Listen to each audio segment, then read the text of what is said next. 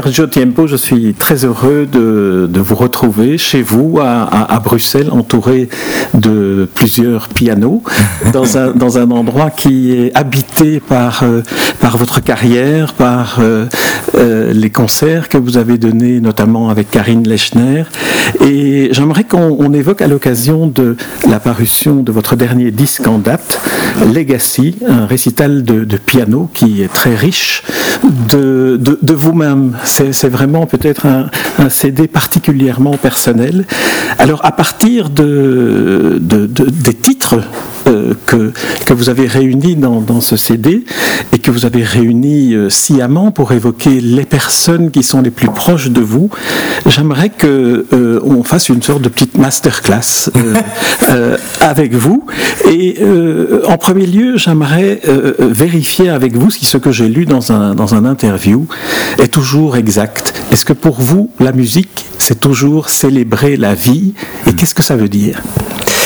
Mais oui, parce que euh, je, me rappelle toujours d'une phrase que j'avais lue euh, d'une fameuse violoniste euh, qui avait rencontré après un concert un médecin. Et le médecin lui a dit je crois que c'était provocateur. Je ne sais même pas si, l'histoire est vraie ou pas, mais en tout cas, c'est très bien trouvé. Il lui dit euh, Moi, je donne la vie, et vous, vous faites quoi? Et elle a dit euh, Moi, je donne une raison pour vivre.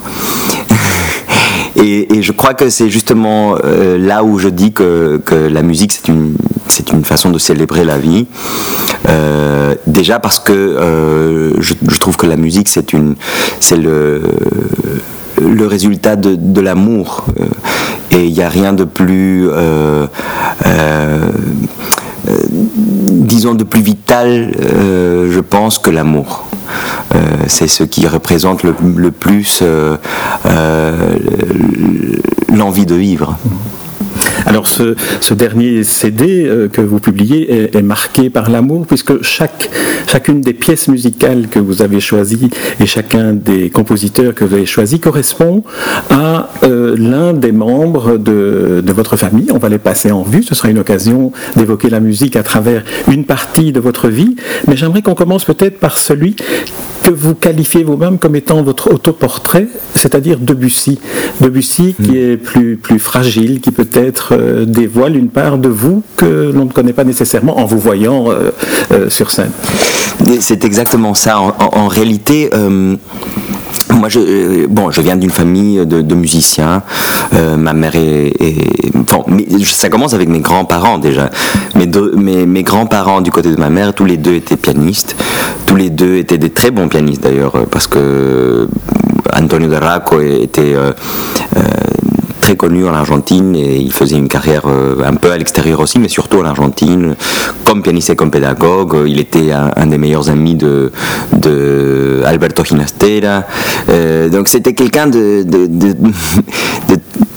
très connu. Et ma grand-mère, euh, Elisabeth Besserkamp, qui est décédée il y, a, il y, a, très peu de temps, maintenant à 103 ans, était une énorme pédagogue en Argentine aussi, une très très grande pianiste et ma mère, euh, qui n'est pas devenue pianiste professionnelle, mais qui, depuis qu'elle était toute jeune, elle a voulu développer son, sa propre méthode d'enseignement de, piano pour les enfants. Elle a, euh, enfin, elle a, elle a en quelque sorte euh, mis au monde énormément de, pianistes à travers sa façon d'apprendre. Bref, il y a une espèce de, de maintenant, ma, évidemment, c'est ma sœur qui est pianiste, je suis pianiste, ma nièce qui est pianiste, Natacha, euh, maintenant mes, enfants qui commencent à jouer aussi. Enfin, c'est quelque chose d'inévitable chez nous. Euh, mais tous ces liens euh, commencent par des liens affectifs et commencent par des liens familiales. Et euh, lorsque ma femme attendait notre premier enfant, ma, Mila, on m'avait demandé de, de, faire un, un, programme de récital pour, pour Queen Elizabeth Hall à Londres. Et c'était tellement bouleversant ce moment, ce moment où tout d'un coup, on, il y, a, un jeu de miroir avec son enfant. Il y a, tout qui se, qui se remémore, ma propre relation avec mes parents, avec ma sœur. Avec... Et du coup, j'ai voulu faire un, récital, un, programme où chaque membre de la famille était représenté par une pièce, par une œuvre qui représente leur, leur personnalité. Euh, et parmi ceux qui étaient dans, dans cette famille, j'y suis compris. et donc, toute cette longue histoire pour revenir. on y reviendra à l'histoire, notamment à l'Argentine. Pour revenir à Debussy, du coup, euh, c'est vrai que euh, à la base, je suis quelqu'un d'assez introspectif et d'un peu même timide, malgré les apparences. en tout cas, c'était ma nature. J'ai dû me battre contre, contre cette nature pour, pour, euh, pour exister en tant que, personne publique. Mais, euh, mais c'est ma, vraie nature et je crois que c'est le mieux représenté par euh, les, reflets dans l'eau de Debussy. Waouh, quelle longue explication pour juste dire ça. Ah, non, non. c'est ça la radio aussi, hein. c'est d'entrer de manière euh, apaisée, familière dans euh, la rencontre avec, euh, avec finalement ce qui est très énigmatique pour ceux qui ne le pratiquent pas mais qui sont fascinés, hypnotisés lorsqu'ils voient quelqu'un comme vous se mettre devant le clavier d'un piano et commencer à en, en, faire jaillir par exemple les reflets d'eau de Debussy ou, ou du Beethoven. On se dit mais qu'est-ce qu'il y a derrière cette ce transmetteur euh, d'émotions. Alors, euh, je, reviens quand même un petit peu à, votre autoportrait aussi. Dans ce que vous avez dit, vous avez évoqué euh, votre maman, bien sûr, et son, sa pédagogie. Vous avez été finalement un de ses, non seulement son enfant, mais aussi un, de ses cobés pour cette formation qu'elle a mis au point? Bah, je, ne dirais pas un de ses cobés parce qu'elle avait déjà formé énormément de, de pianistes, mais j'étais à l'époque, je crois, le plus jeune euh, le plus jeune enfant qu'elle a jamais eu. Euh, et j'ai commencé à étudier avec elle quand, quand j'avais même pas 3 ans, j'avais 2 ans et 9 mois. Et donc, euh, c'était quand même fort jeune. Mais elle l'a fait parce que, justement, comme à la maison, il y avait tout le temps des enfants qui jouaient. Ma soeur, qui est, ma soeur aînée, qui, qui jouait déjà des concerts, etc. Euh, et moi, qui étais là, et j'étais un peu vexé. J'ai dit, maman, mais, moi Pourquoi je ne peux pas jouer, moi? Ah Donc, il y avait une demande, vous vous souvenez que c'était une demande de votre part pour être comme les autres À, vrai dire, je me souviens pas. mais c'est ce qu'on me raconte, euh, et je veux bien le croire parce que c'est vrai que, que ça semble assez logique. Euh, je, voulais tout faire comme ma soeur en plus quand, on est petit, quand on voit sa grande soeur. Ah non, moi je voulais, jouer avec elle, je voulais pouvoir jouer le piano aussi. Euh, et, donc c'était un peu logique. Mais aussi ma mère, elle, me raconte qu'elle elle voyait, enfin elle avait aperçu quelque chose en moi qu'elle n'avait jamais vu chez d'autres enfants, et c'est que euh, j'avais euh, une bizarre euh, capacité à, savoir exactement ce que je voulais de la musique, même avant de jouer une pièce. J'écoutais quelque chose et ça, m'évoquait tout de suite quelque chose. Ça m'évoquait tout de suite une... enfin, je comprenais l'œuvre de façon psychologique, disons.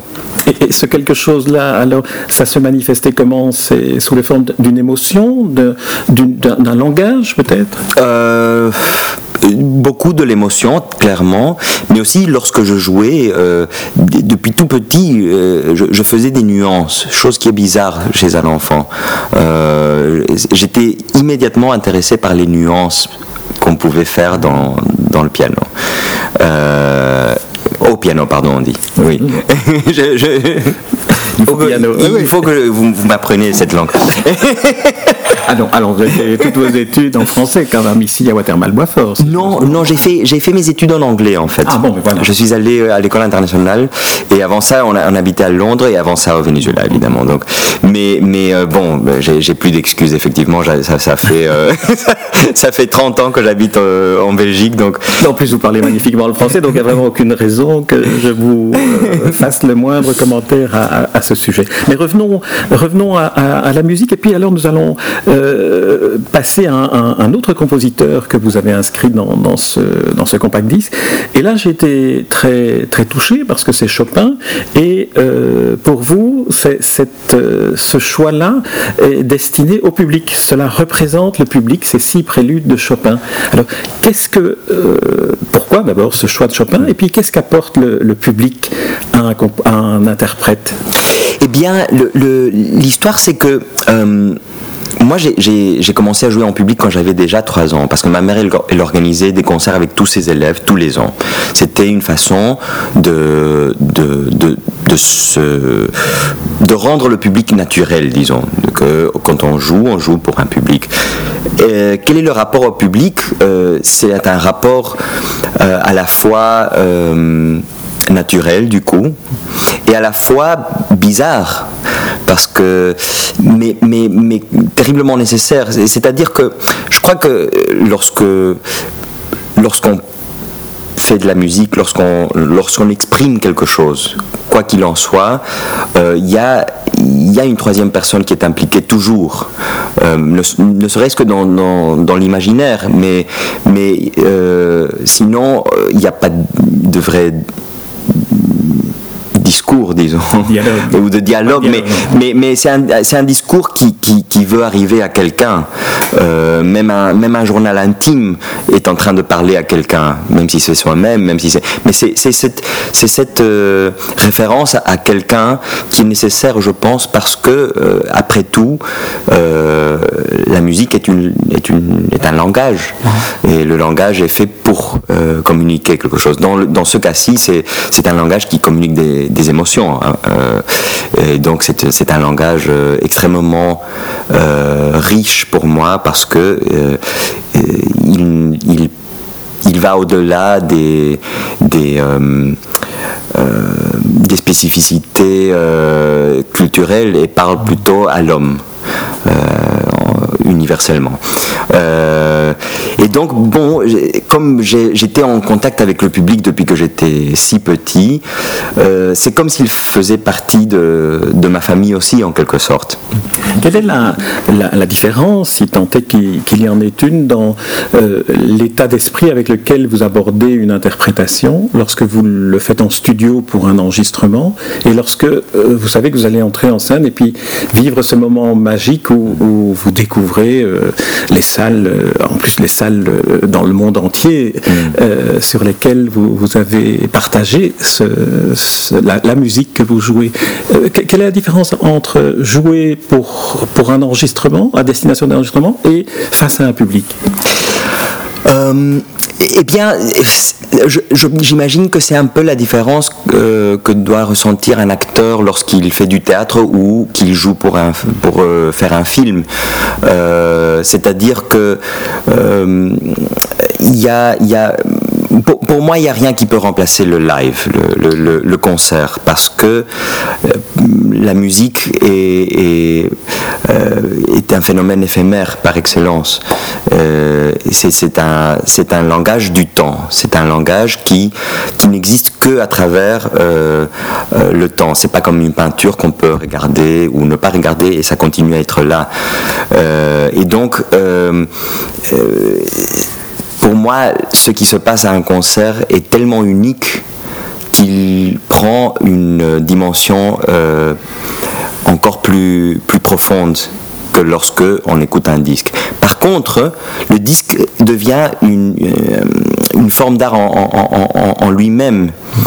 Parce que c'est une autre façon d'aborder la musique. C'est-à-dire que maintenant, euh, quand on enregistre, on essaye de trouver une version qui soit la plus proche de celle qu'on a en tête comme étant un idéal, disons.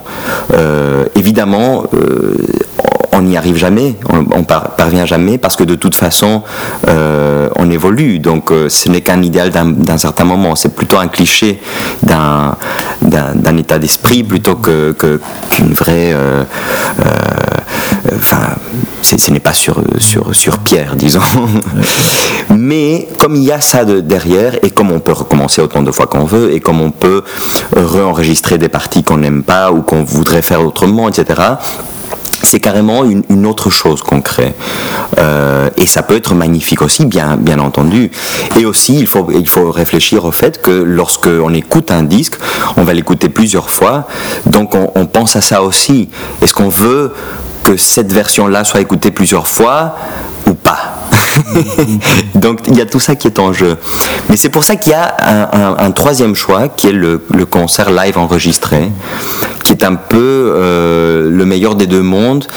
Euh, et c'est un peu ce qu'on a fait avec ce disque, c'est-à-dire que j'ai fait un concert live qui a été enregistré et après on a réenregistré des parties, on a repoli des choses, on a changé l'ordre des choses, on a, on a essayé d'enlever le plus de, bruit de public que possible pour, pour, pour le confort de l'écoute mais pour pouvoir garder ce côté éphémère, spontané et, euh, unique, euh, on, a voulu euh, le faire en public.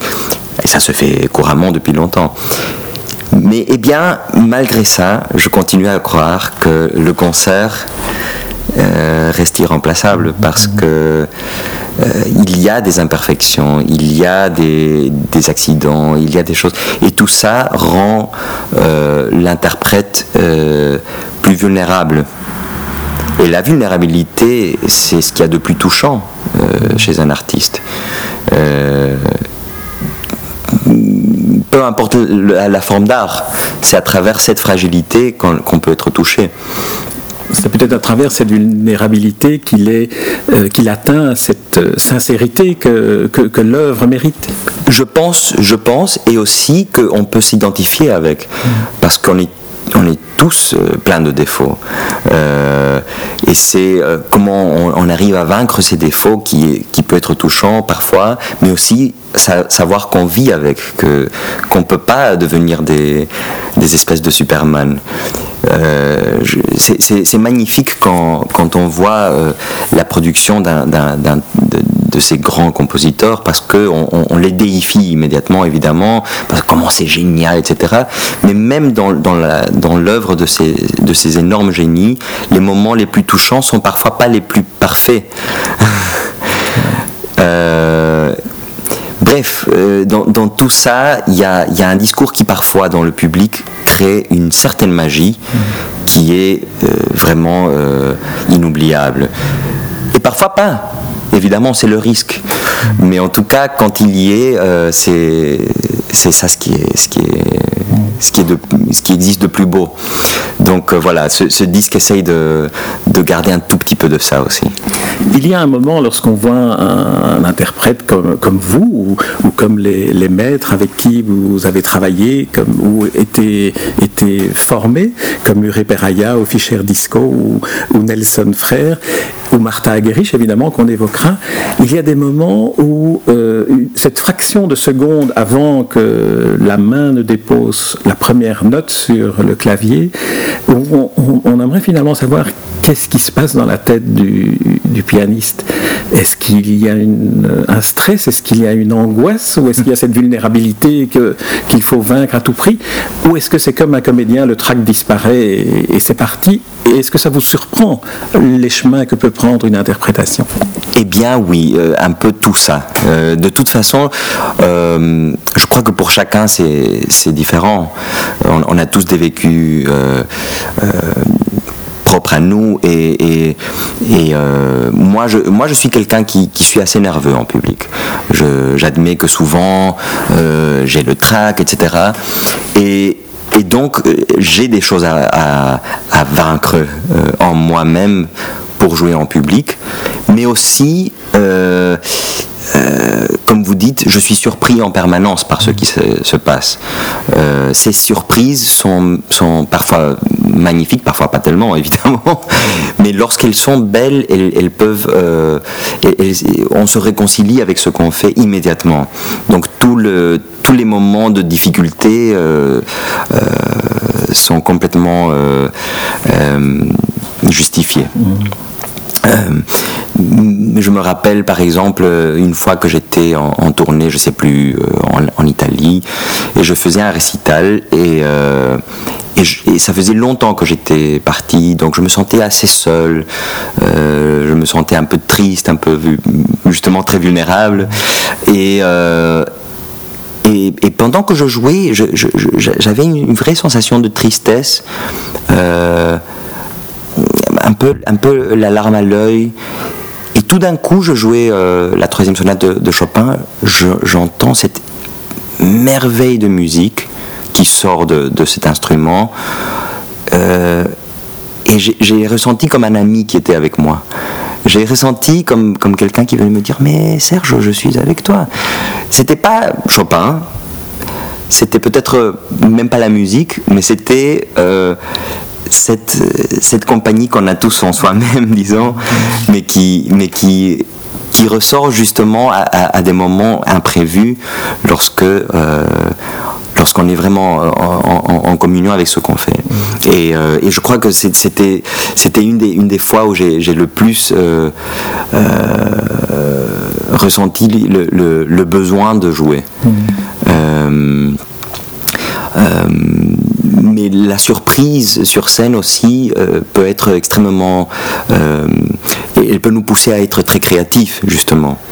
Euh, comme je disais avant, on, en fait, lorsqu'on travaille à la maison, on prépare plein de choses. On prépare euh, l'interprétation d'une œuvre, on, prépare euh, comment, résoudre les, problèmes techniques, comment résoudre l'interprétation d'une façon technique aussi pour qu'elle puisse marcher comme on veut, etc. Mais une fois, qu'on est sur scène, si on est euh, vraiment à l'écoute de ce qu'on produit, on ne fait jamais exactement ce qu'on voulait ou exactement ce qu'on prévoyait.